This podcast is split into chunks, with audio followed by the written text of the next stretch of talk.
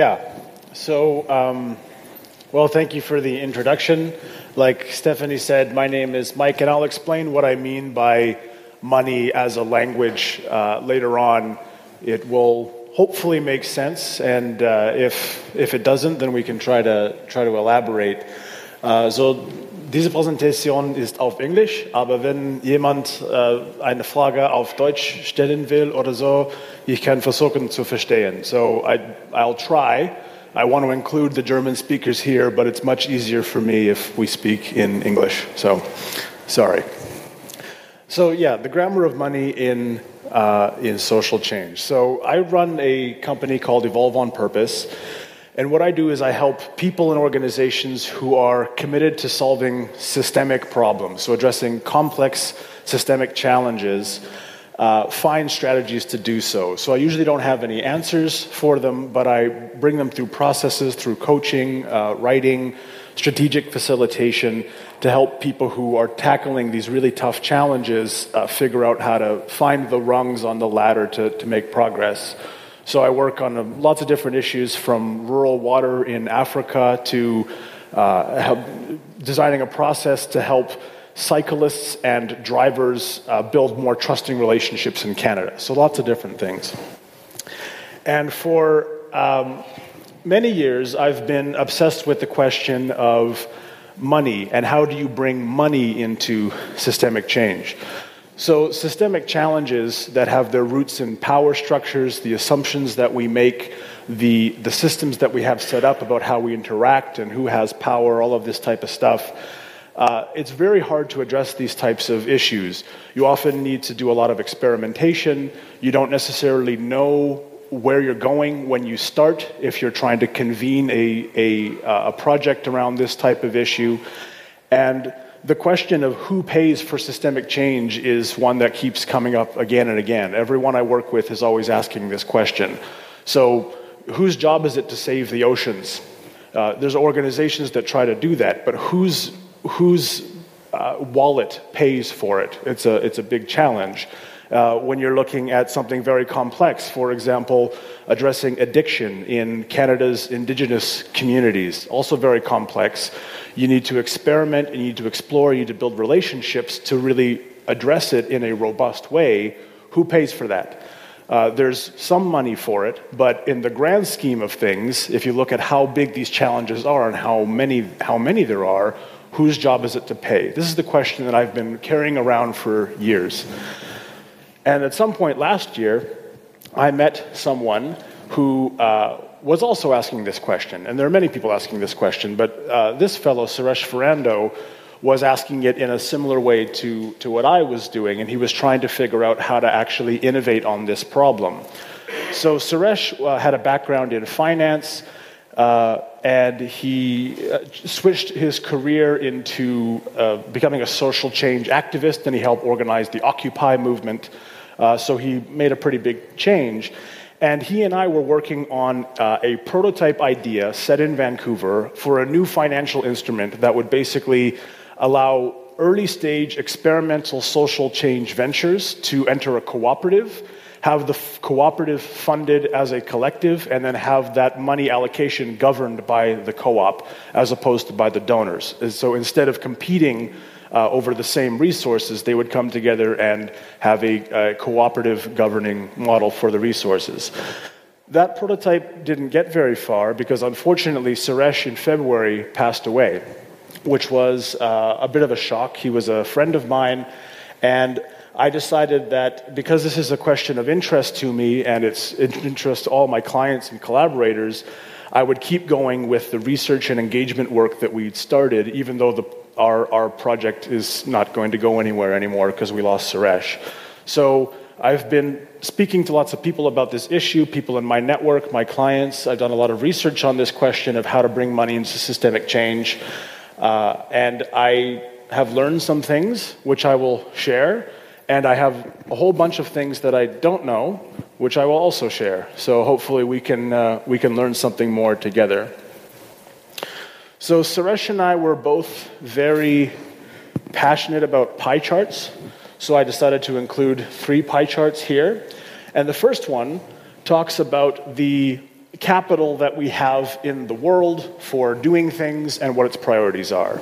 So this pie chart contains no real numbers. This is just to make a point. But basically, if you look at all the capital that gets invested in, in initiatives, in, in ventures, most of it is motivated by, it prioritizes a financial return. A minority of it prioritizes a social or environmental change return, and then you have things that are mixed. So, social enterprise investing, a lot of things that government does. So, uh, there's a lot of money out there. Most of it is mostly interested in, in financial return.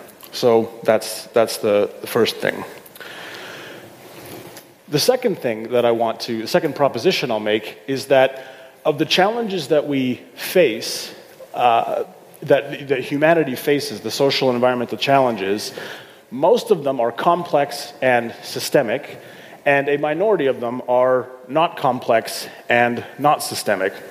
So things like climate change, water stress, uh, inequality, the challenges faced by displaced peoples uh, in conflict zones and in, um, and in disaster zones, unsustainable food systems, the decline of German, journalism in the post fact you know, Donald Trump world that we have now.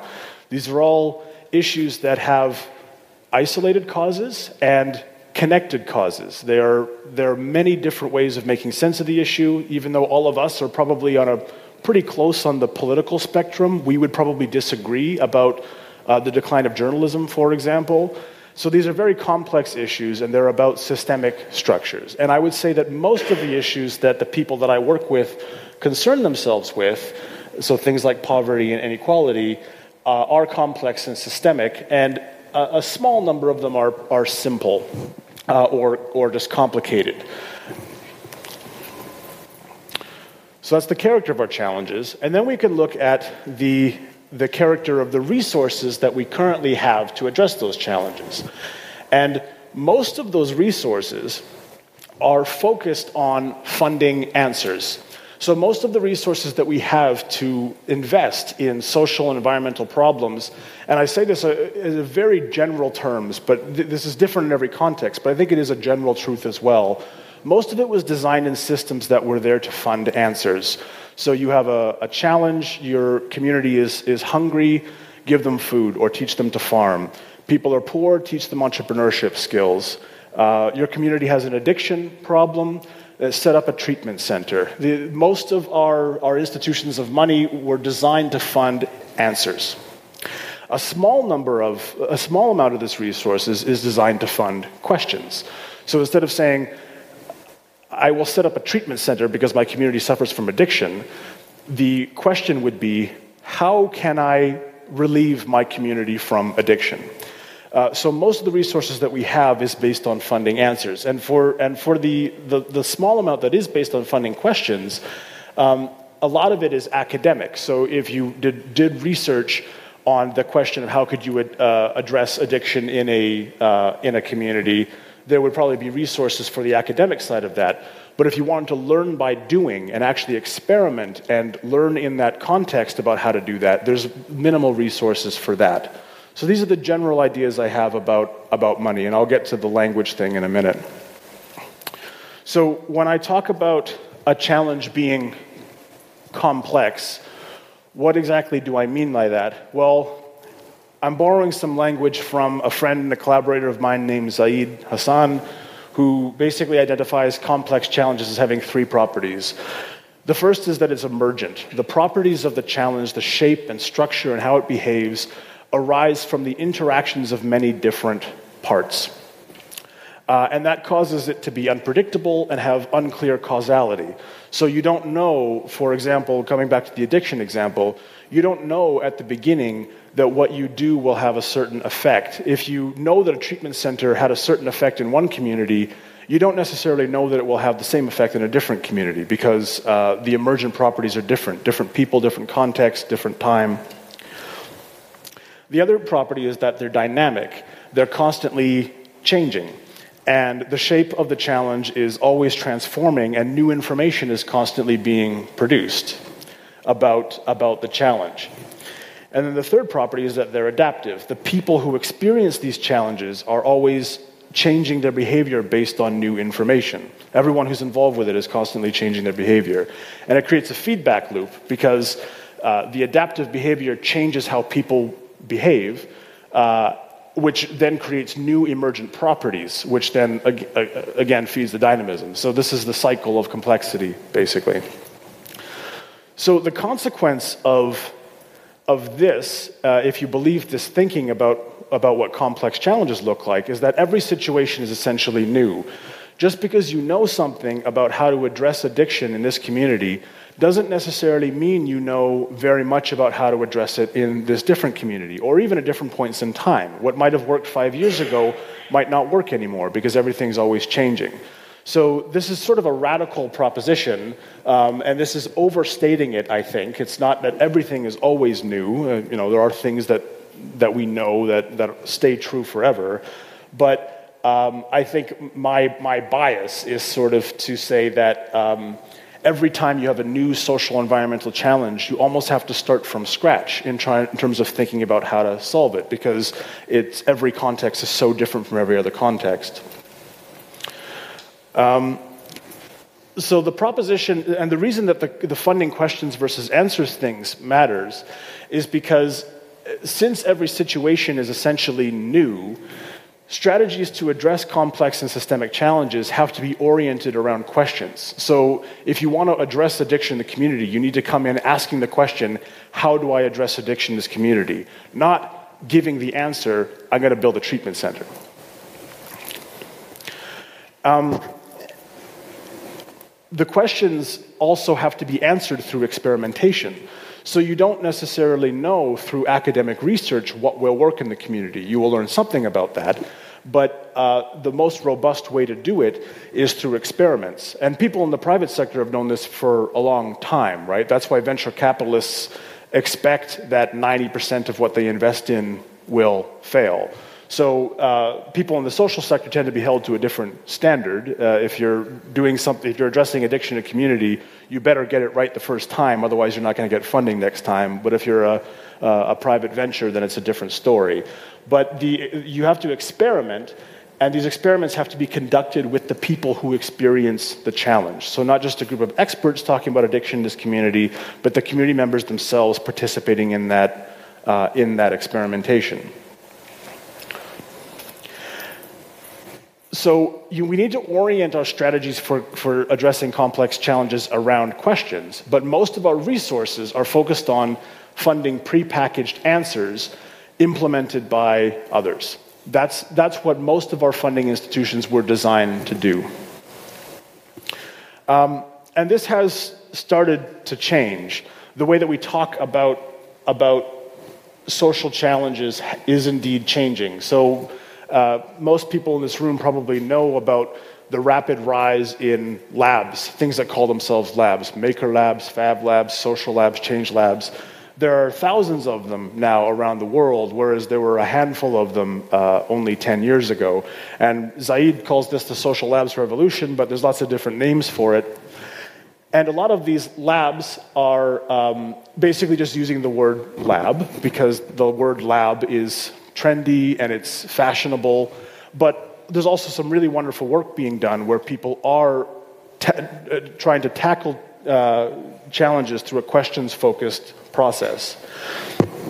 Um, but my concern, basically, and kind of the, the topic that I'm, that I'm focused on here, is that even though our language is starting to move towards this complexity focused world where we talk about experimentation and emergence and uh, collective action and that and multi-stakeholder issues, this sort of stuff, our systems of money are lagging behind. Uh, so we we use the word lab, and there's lots of things that are funded as labs. Even the really great labs that are out there that really are focused on questions don't have long-term funding. They don't. They often don't know what their sustainable business models are going to be if one exists. We have this systemic challenge, I think, around money where our systems of giving, basically, our uh, systems of investing in social and environmental challenges, have not gone through a revolution, even if our thinking about what, how those challenges need to be solved is starting to go through that revolution. So, this, this sort of lag is the, the challenge that I'm focused on here. And this is where the idea of money as a language hopefully becomes useful. So, one of the things that I've, I've uh, come to realize in, in my work with different clients working on com- complex issues is that, um, is that language, money is a language that is spoken between people. So, money and language have a lot of things in common. They're both arbitrary social constructs. So, this what is this? A remote? Yeah, well, let's call it a remote. This thing is only called a remote because you and I both agree that that's what it's called. Um, and this, what is this, two euros, only has value because we all agree that it has value. It's an arbitrary social construct. Um, the way that we use money and the way that we use language both co evolve with our values as well. So, uh, it's, it's, there was a time when it was okay to use racial slurs or to, to use um, demeaning terms to talk about homosexuals.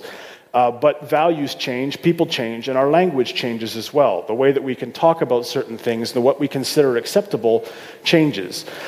Money also co evolves with our values. So, um, things like whether it's acceptable for a nonprofit organization to draw a profit um, whether charitable donations are tax deductible. Um, these types of things also change. Whether we think bribery is okay, um, whether we think campaign contributions in elections should have limits or whether they should be unlimited. The rules that we assign to money uh, change with our values, just the way that, the same way that the rules that we assign to our language change with our values. And finally, the, the third thing they have in common is that uh, the way that we use money influences our relationships in the same way that uh, the way that we use language does. So I could speak to you very rudely, or very abruptly, or very arrogantly, and you and I would have a different relationship than if I spoke to you with warmth and love uh, and caring. Um, on the money side, I could choose to tip, I could choose to overcharge my clients, I could choose to underreport my income. Um, to the government. There's the, these choices that I make that, that I, that I, about how I spend money have this in common with, um, with the choices that we make around, around language. And the reason that I think this is a useful way of looking at money is that we can st- start to then learn from social movements who have focused on language in learning about how we have to change our systems of money. So, social movements like the LGBTQAI movement, uh, Black Lives Matter, even the Tea Party, which is a social movement uh, in a direction that I don't agree with, but it is a social movement and how it's structured, all of these things focus a lot of energy on changing how we talk about issues. Uh, a good example from the, the right, uh, actually, like the, the, the, conservative end of the spectrum, is how um, it used to be be called in the United States tax reduction, and now it's called tax relief. And even the Democrats in the States use these words tax relief. Uh, and when you call it tax relief, you're implying that there is a burden that needs to be relieved, that taxation is something that happens to you that is bad. And that becomes part of our, our psyche, right? Like the way that we speak about things becomes part of how we see the world. Social movements understand this, which is why, for example, um, the transgender rights movement focuses on pronouns. Uh, do I say he or she, or can I say and, uh, they and them? Uh, in, in, in English speaking countries, anyway, this pronoun thing is quite important. So, social movements know a lot about the fact that our spoken language influences our society because it shapes our systems of power. And the question that I'm interested in is how does our money language uh, shape our systems of power? How do the assumptions that are made about how money should be used, what it can be used for, and what do we expect that we are entitled to when we spend money on something shape the systems that we have that address the challenges that we, that we face? So, this might be a little confusing, but I hope it will become clear in a moment. And uh, I'm going to show a couple of videos that will hopefully clarify some of this. But I wanted everyone to do a quick reflection, actually. Um, how am I doing for time? Yeah. Um, and I'd like you to, to think about a time that you got money, either for a, a project or uh, from your parents, from a friend, uh, or maybe an investment from a, uh, from a, a grantor or an investor or something like that. And, it made, and getting that money made you feel creative and empowered. I'd also like you to think of a time when getting that money made you feel constrained and limited and, uh, and, and held to a, to a certain behavior that you didn't necessarily know you wanted to, to do. Just curious, can anyone think, do you, can you raise your hand if you have examples of either of those things that you could think of? One? Okay. Well, the, so an example for me is when I, when, when I was, I used to be the country director of Engineers Without Borders in Malawi. And at some point, we, uh, my program got money from GIZ. And that was uh, extremely empowering because the relationship that I had with GIZ, that, that my team had with GIZ, was one where they really valued the experimentation that w- they were doing. And the only outputs that they were expecting from us was really good learning uh, and then good documentation about how we spent it. Um, but when I've received money from UNICEF in the same program, it made me feel nervous because it made me feel like um, I was locked in, my program was locked into doing something and if we learned later on that what we wanted to do was actually totally different because we, we got new information or things changed or we wanted to, to adapt, we wouldn't be able to do that. So this is the kind of thing that I'm, that I'm talking about. Anyway, um, I'm going to show a couple of videos here um, and, then, and then sort of use these as examples to illustrate what the power of speaking a different money language can, can be.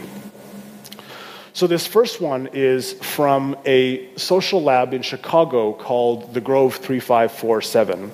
Uh, and this is a lab that brought together different community members in Chicago uh, and community foundations and uh, different stakeholders in the community to basically look at the question of how can we uh, empower youth in Chicago to build resilient livelihoods. And this is a video about one of the prototypes that emerged from that, from that lab.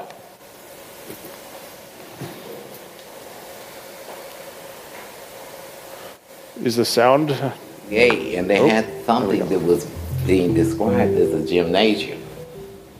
And black people didn't know what it was supposed to go on in a gymnasium. And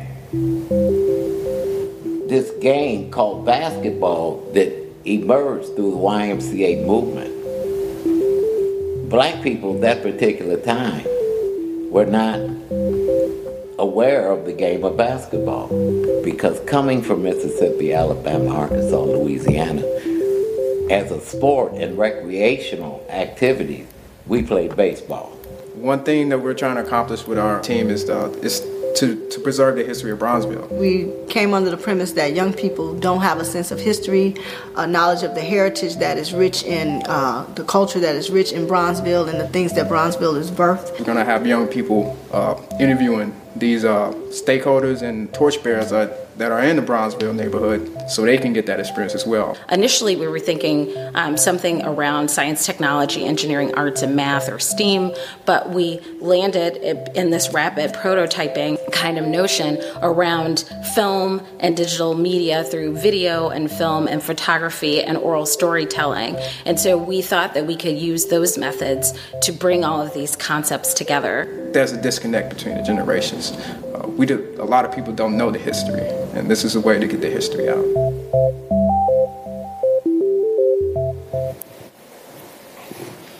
Okay. So that was one, and then here's the second. What do you think it takes to build a business? What do you think it takes to tackle some of the hardest human problems? Can you hear it? And what kind of person do you think leaves what they're doing right now to actually pick up something else to follow their purpose? Whoever you are, if you're asking the hard questions about how daily actions make up meaningful lives, and if you're thinking about how global problems are affecting small communities, then we want to talk. So we are Lifehack. We bring people like you together to kickstart tech projects with a social purpose. We love simple technology like text messaging services that help young women in rural communities, and complex pieces of technology like mood tracking apps and music apps that help you regulate your emotion. New Zealand has huge potential, but we're facing complex social problems. Young people across New Zealand have told us that they want to help us solve these big issues. We run Lifehack Labs, a five week full immersion course based in Wellington. We're looking for 20 of the brightest minds who want to have meaningful impact in the world and are willing to work collaboratively to do it. Labs is fully funded with world class mentors and accommodation provided for out of towners. In the first two weeks, you'll find a team that you love working with and you'll define an issue that you want to work on. In the last three, you'll be developing your ideas and prototyping them, giving them a go, seeing what the feedback is, and iterating from there. You'll exit the lab with a team, a plan, and whatever structure may suit your piece of work. You might build a charity in the lab, you might build a company in the lab. Whatever you build, you'll be in charge of, and you'll be able to take charge of your own future because you've built it together. Labs is funded by the Ministry for Social Development and brought to you by Enspiral. You apply as yourself and leave as a team with a plan of what you want to bring out into the world. Whatever your skills are, bring them to the table. Apply at labs.lifehackhq.co. Head to the website now.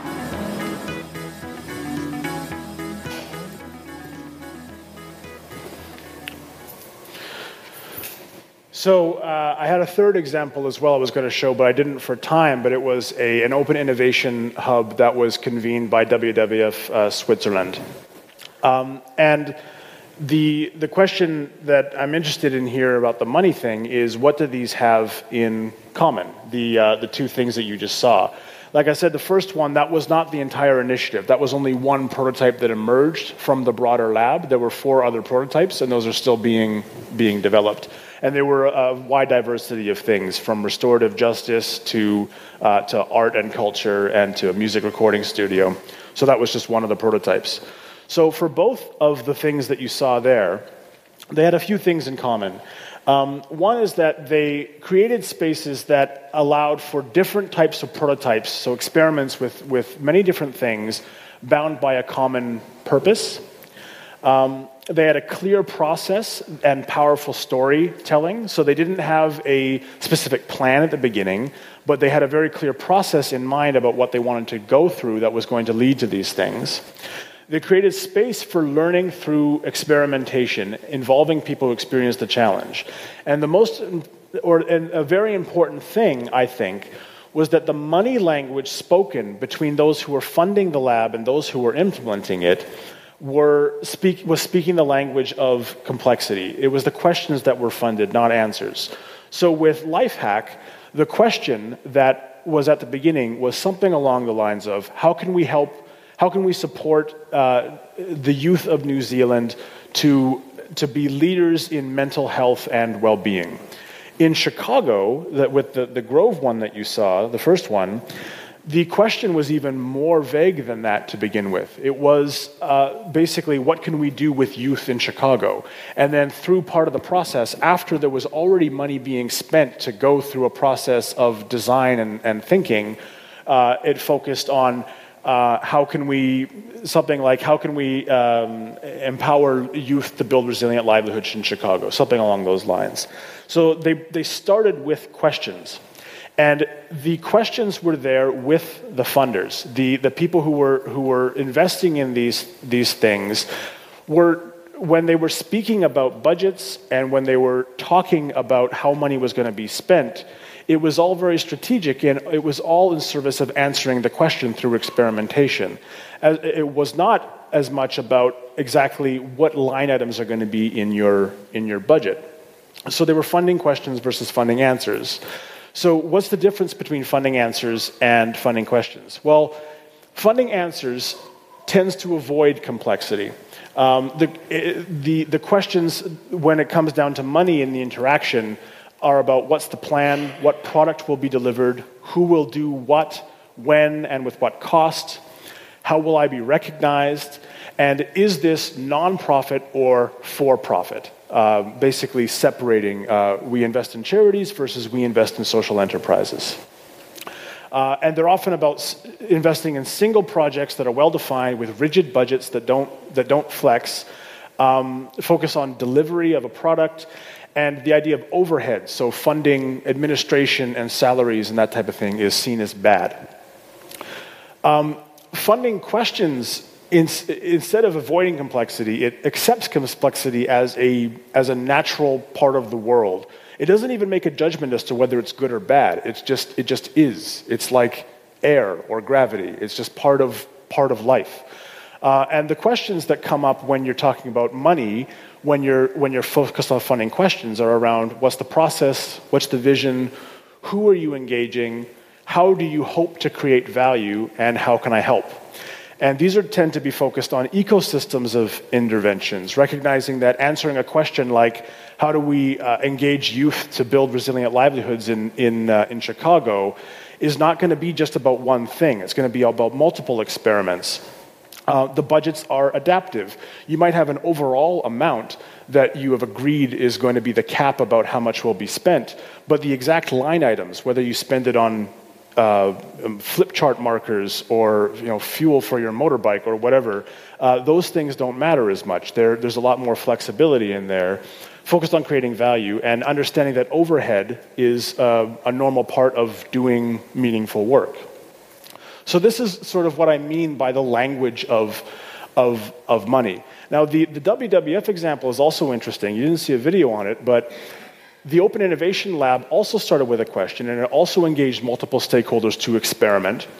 Um, but the reason that that lab was able to get funded was not because the WWF happened to have a great relationship with a specific donor, but because WWF Switzerland gets more than half its money from private donors who have very high trust with the organization.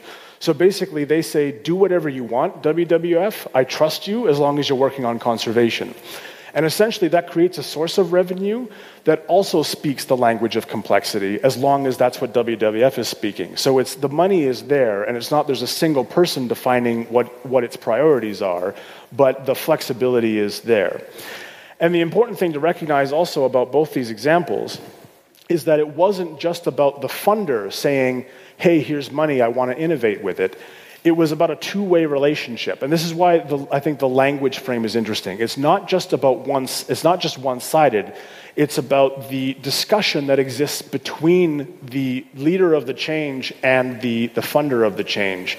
Um, the, because both of them are asking these types of questions and they're both going back and forth and having empathy with each other's perspectives so um, and I would say that this sort of money language that is focused on questions rather than answers is the exception and not the norm. So I basically have two uh, propositions about uh, what I think needs to change. Um, so, one, the first revolution that we need is that we need a whole lot more money available, I think, for solving the systemic challenges we face. Um, you know, climate change is a, is a great example. The amount of money that's available uh, currently being deployed on that is probably not enough. Um, even though that's debatable, maybe it's not the best example. But there, there are, generally, I think, as a society, we need to be more willing to spend money to solve problems. That's, that's, a, that's the first revolution. The second one is that we need to have more money go to funding questions. The, the, we need more uh, money in our systems that are able to speak the language of funding questions rather than only funding answers. So, this first revolution is pretty hard. I don't really know how you, uh, how you change the human condition to make people more willing to invest in things that are, um, that are important for the whole world and not just for themselves. But the, uh, the next question is what, what about the second revolution? How can we change our systems of money to go from funding questions to funding, is funding answers to funding questions? Uh, and what are, so I don't know. I don't know what, the, what that revolution looks like or how to create it. but I think it might have some ingredients, which, and in the 20 minutes we have left, I hope we can have some discussion about what this might look like. So, um, I mean, one thing is that I think we need more funders and investors that speak the language of complexity. So, not just with their words, but also with the way they spend their money. And I have an example here. One of the initiatives I've worked on called the Energy Circle is a uh, uh, an emergent initiative in Canada focused on empowering Canada's Indigenous leaders to lead the renewable energy development in their own communities. Um, right now, there's a lot of renewable energy development happening in Indigenous Canadian communities, but most of it's being owned and led by uh, by companies that are not indigenous. Uh, uh, some of them are oil companies, a lot of them are NGOs or renewable energy companies based in big cities that mostly have white people, honestly, running them. Um, so, how do you actually get this renewable energy transition, where a lot of these communities are dependent on diesel right now, um, to be led by indigenous people themselves? And this is a topic of great interest to a lot of people, and I spoke to one foundation about this um, in Vancouver who, who was speaking the language of complexity with their words. They were saying, yeah, we want to experiment, we want to focus on relationships, we want to learn and adapt, and where you end up a year from now does not have to be where you need to end up today. That's the, that's the types of things that they would say. But as soon as it came down to actually talking about money, uh, you know, will you invest in this? everything came right back to funding answers. Okay, well, what exactly do you want to do? Uh, when will it happen? When will the results be? Who will do what when? So the experimental, complex sort of uh, values disappeared as soon as the, the money got involved. And this is pretty common. So I think we need more funders and investors that are willing to, to speak the language of complexity. Um, I think the other thing is for people who are trying to lead these types of things, community organizers, um, uh, people who are trying to convene labs, who are, who are, who are aiming to, to, to support their, their communities to innovate for themselves and provide resources for them, need to be explicit and show leadership to their, to their funders or the potential funders. And there's a few ways to do that. Um, instead of writing proposals for specific plans for projects, you can write proposals that talk about processes, the people you'll engage, and the challenge statements. So instead of saying, I'm going to build a treatment center, you can say, I'm going to, I'm going to experiment around the question, how can we address addiction in our community? There's also ways of innovating on accountability. One of the big reasons why uh, donors and investors are so obsessed with a specific plan is because they want to be able to hold you accountable. But there are other ways that you can be held accountable other than adhering to a specific plan. You can, for example, talk about um, you can you can for example basically track how you pivoted and why you changed direction and then have uh, agree on an accountability process that makes that very clear instead of necessarily uh, going to the specific plan and the specific line item in the budget. Um, sharing stories about change and talking about how that change needed you to be experimental as opposed to planned um, is very helpful. You can provide funders with scenarios. So maybe you say, I'm starting this here and I don't know where I'm going to be five years from now but you can maybe give three or four scenarios about where you might be, just to give your, your funder or potential investor an idea of the type of evolution that you envision uh, without constraining yourselves to do just one thing.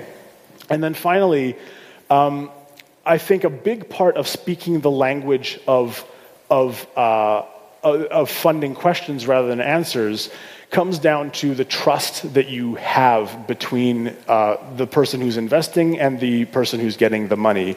And a lot of that trust is about um, empathizing with each, each other's constituencies. So if you come into a funding relationship and you acknowledge that your challenge, that you have a certain group of people that you think about when you think about uh, what's important with your project. And the funder has a board and they have the family at home and they have people that they're thinking about and actually acknowledge the tension there, why they might have inconsistent, why they, might, they might have different uh, values and priorities. And actually talk about that and use it as a source of creativity as opposed to just pretending that everyone's on the same page.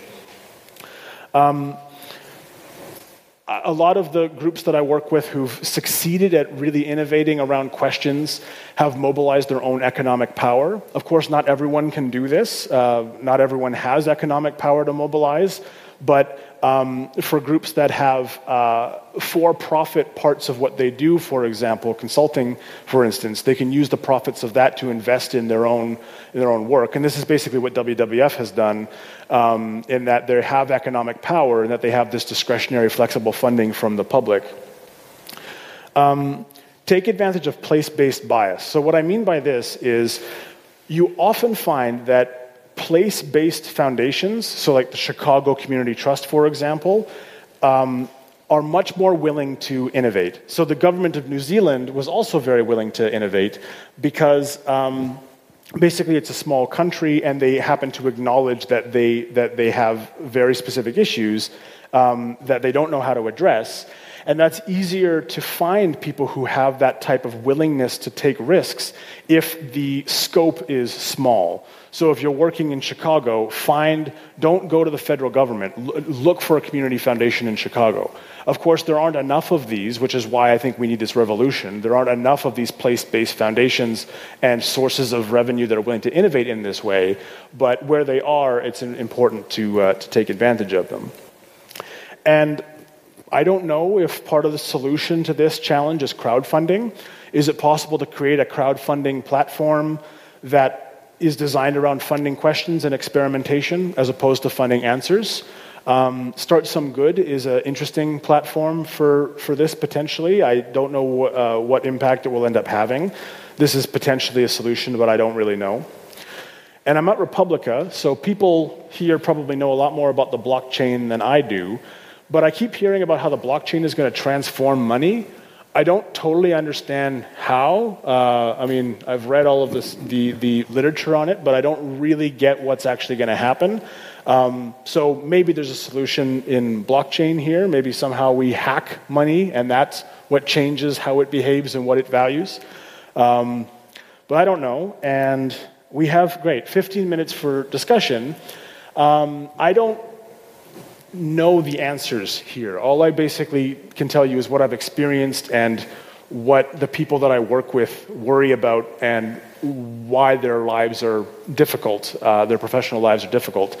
So I've come here hoping to uh, maybe generate some learning from the group and get some discussion going, hoping that uh, with the framing that I provided, you'll be able to, to share some ideas about how to, how to solve these challenges.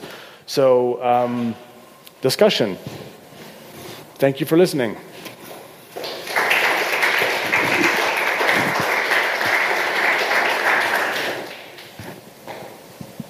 Uh, hi, Mike. I'm Ken. I live and work in South Africa.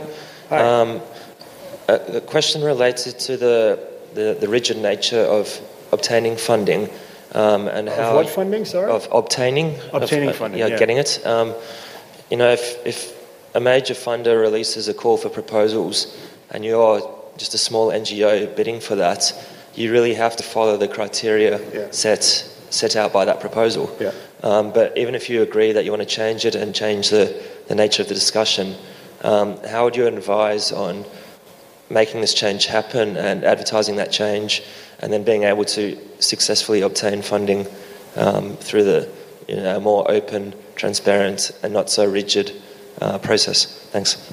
Yeah. I mean, that's the that's the real trick, right? The um, so this is kind of what I mean when I say that most of our funding institutions are designed around funding answers rather than questions. Like that very rigid structure is designed to minimize risk and to maximize pre- predefined knowledge about what, what will happen, right? And what the risks are. Um, so I think it's, it's, that's really the challenge. I mean, I think it, that the fact that you've got this very rigid budget that says do this, then that, then that, then this, is exactly what I mean when we need to change our language of money. Basically, I think that, you know, that call for proposals needs to look different. That's the world that I want. However, that's not the world that we have. Um, and a lot of the clients that I work with have this type of challenge. And one of the things that we've found is you can do is kind of trick the system into working for you by um, basically being very tactical about where you're specific and where you're vague. So you can be very specific about certain things in the proposal, for example, about um, um, about things that you can be specific about, what your maybe what your core team is, or about what the first thing is that you're going to do. But then when they ask for, you know, what's your plan, you can actually put in the plan section a process and a series of engagements that you're going to do with people, and then that's the plan, even though it's not a plan, it's a process, but you've called a process a plan just to fit their language. So speaking a language that they want and then hoping that you get a good grant officer. Um, but I, I don't think it's possible to, uh, to solve that problem completely unless the, the, the character of the funding and the values that inform the funding change. Hi, I'm Everett from the Philippines. Um, I just I have a question later on, but I'll context it like this. Um, usually, the source of funds can either be the investor, which are interested in returns, Yeah. or the donors, the development donors maybe, who are interested in results. So either way, I think this is the, I think on, in my perspective, this actually is the root of this thing, the way they fund, fund more answers. See? So as you mentioned when you answered Ken here, is that usually people, um, those that are looking for funding for questions, are um, tailoring their language to fit this language. Have you ever ever had um, concrete experience of the other way around of these investors actually being recruited into funding, actively recruited into funding more questions, like practical examples? They may not necessarily be there yet, but are there any like um, groups of people or initiatives that are actively seeking to change the investor's mind? Yeah, so um, there is, uh, there are things, I mean, I'd have to, to, to get back to you on the specifics, but I have come across things like this. Um, so there, I mean, but the thing is, there are, there again, they're an exception. So there's a, SOCAP group, um, Social Capital um, uh, group, is convening a lab around this very question, actually, or it's, it's more like a, a, series of workshops um, around basically how do we make um, socially informed investing the norm rather than the exception uh, in the global financial markets.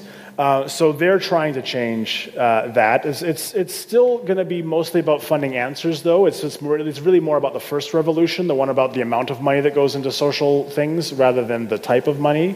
Um, but then you've got f- basically foundations themselves that are leading on it. So the, the Chicago Community Trust actually had a very interesting sort of mission statement where they say, um, we are. Uh, we, we aim to provide the, the consistency of, uh, of service that is expected while also having the boldness and courage to innovate given the times we live in, or something like that. So basically, they're very much interested in funding questions. And they were already doing that even before the Grove thing came along.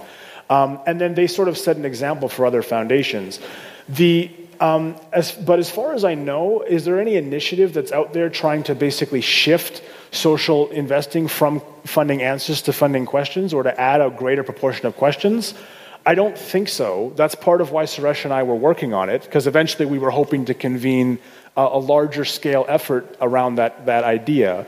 But if there is, and anyone knows about it, please tell me, because I would love to know those people. Other thoughts? Doesn't necessarily just need to be questions for me either, like comments or reflections. Um, anything that you've got on your mind, I would love to, to hear it.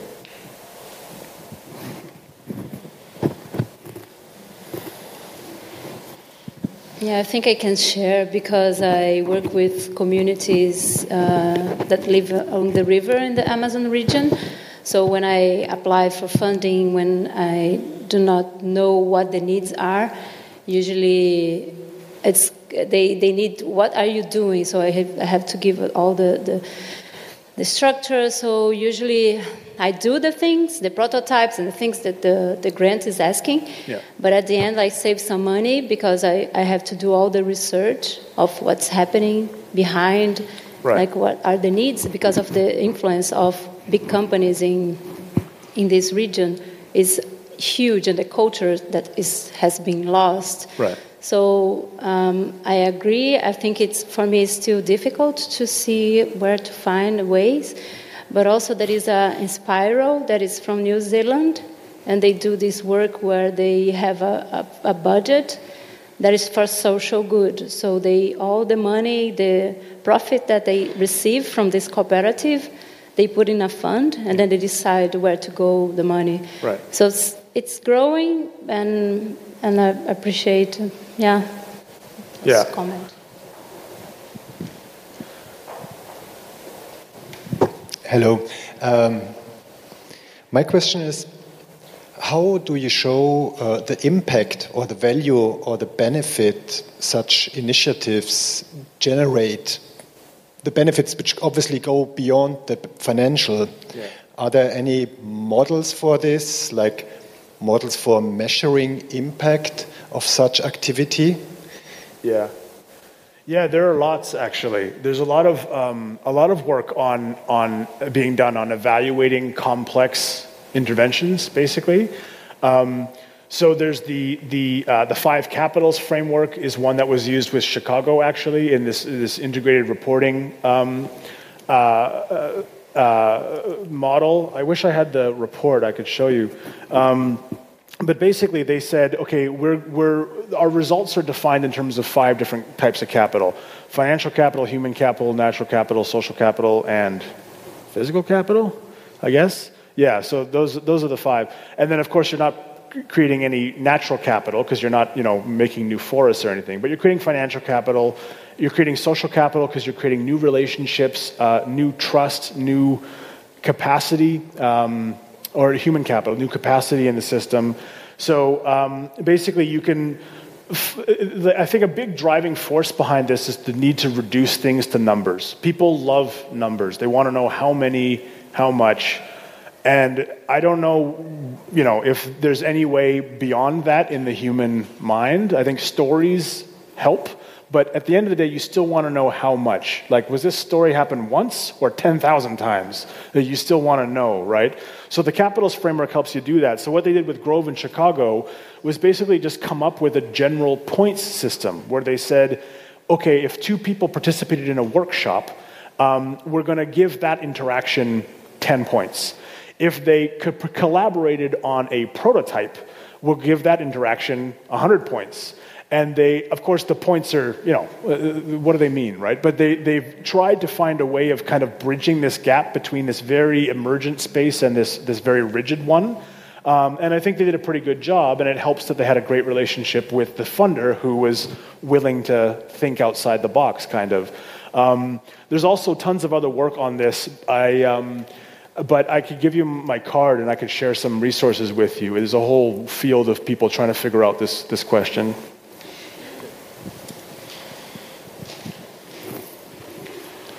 Hi, so my question was when someone is trying to receive funding, how can the funder uh, pick between several candidates? I mean, you said at the beginning that uh, for complex problems, each time you essentially have to start from scratch, so it's not necessarily possible to extrapolate from past experience of, of a candidate. Yeah. So was what you were talking about earlier. Uh, could that help in this respect, or do we need to do some research to figure out if there are particular characteristics of an organization that would make it more capable to right. uh, tackle systemic problems? Yeah, that's a very good question. Um, it kind of reminds me of the of the reason why the um, the GRE, uh, like the standardized testing for entrance into U- American universities, is always there because even though everyone knows these are these tests are like really stupid and they don't tell you anything about how smart the person is, they still use them because they need something. Like they need something to compare people against, right? So, yeah, that's a really good question. I mean, I think I have an opinion about that. I think there are characteristics you can identify around how well networked the organization is, what kind of a track record it has of having um, innovated or, or, or you know, changed directions and that kind of stuff. But I think there is that, that would be a good topic for research and development, actually, is like what you know, if there are certain criteria that are being used right now that funders use to decide whether you're worthy of whether this is a good investment, what are the what are the different ones? Um, what are what are the new ones that we that we need? Uh, and there's going to be things about yeah capacity to uh, to change and the networks and teams and leadership and that kind of stuff. But actually defining that clearly would be helpful. Yeah.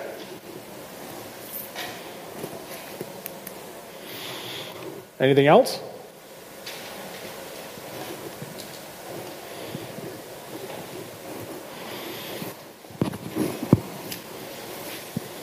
Hello. Um, I just wanted to uh, make a remark on this because uh, the discussion um, seemed quite similar to uh, how artists work actually, because very often it's always about um, the process of the work and about, um, I suppose, coming up with uh, something new or I guess you have to try to convince someone else to give you funding to try to uh, make something new. And how does that come along? And um, I suppose, I mean, I could also give the example of like Picasso, who um, there was someone who asked him to do a portrait of uh, of them, and for I think it was three months or so, he was supposed to be working on it, and um, it turns out that uh, he actually didn't work on it, and um, on the day when the client came in, he sat it down and then he uh, did the portrait and he gave it to them for the amount that he. So may, there might be some correlation between these two, and um, Yeah. it might be interesting to see where those might uh, match up. Right, yeah. That, that, that'd be a great story to tell, by the way. If you're sitting down with a funder and you're like, no, look, we got to focus on questions, not answers. The answers will come, but we have to start with the question. Uh, then tell the Picasso story, and then the money will flow, I'm sure. Yeah. Yes, Mike, thank you for sharing. Wow, what a broad and yet deep topic. Very interesting. Thank you. I think you will share cards, and everyone who still has questions will find Mike here outside. We will have a 15 minutes break, and then we keep on going. Thank you, everybody.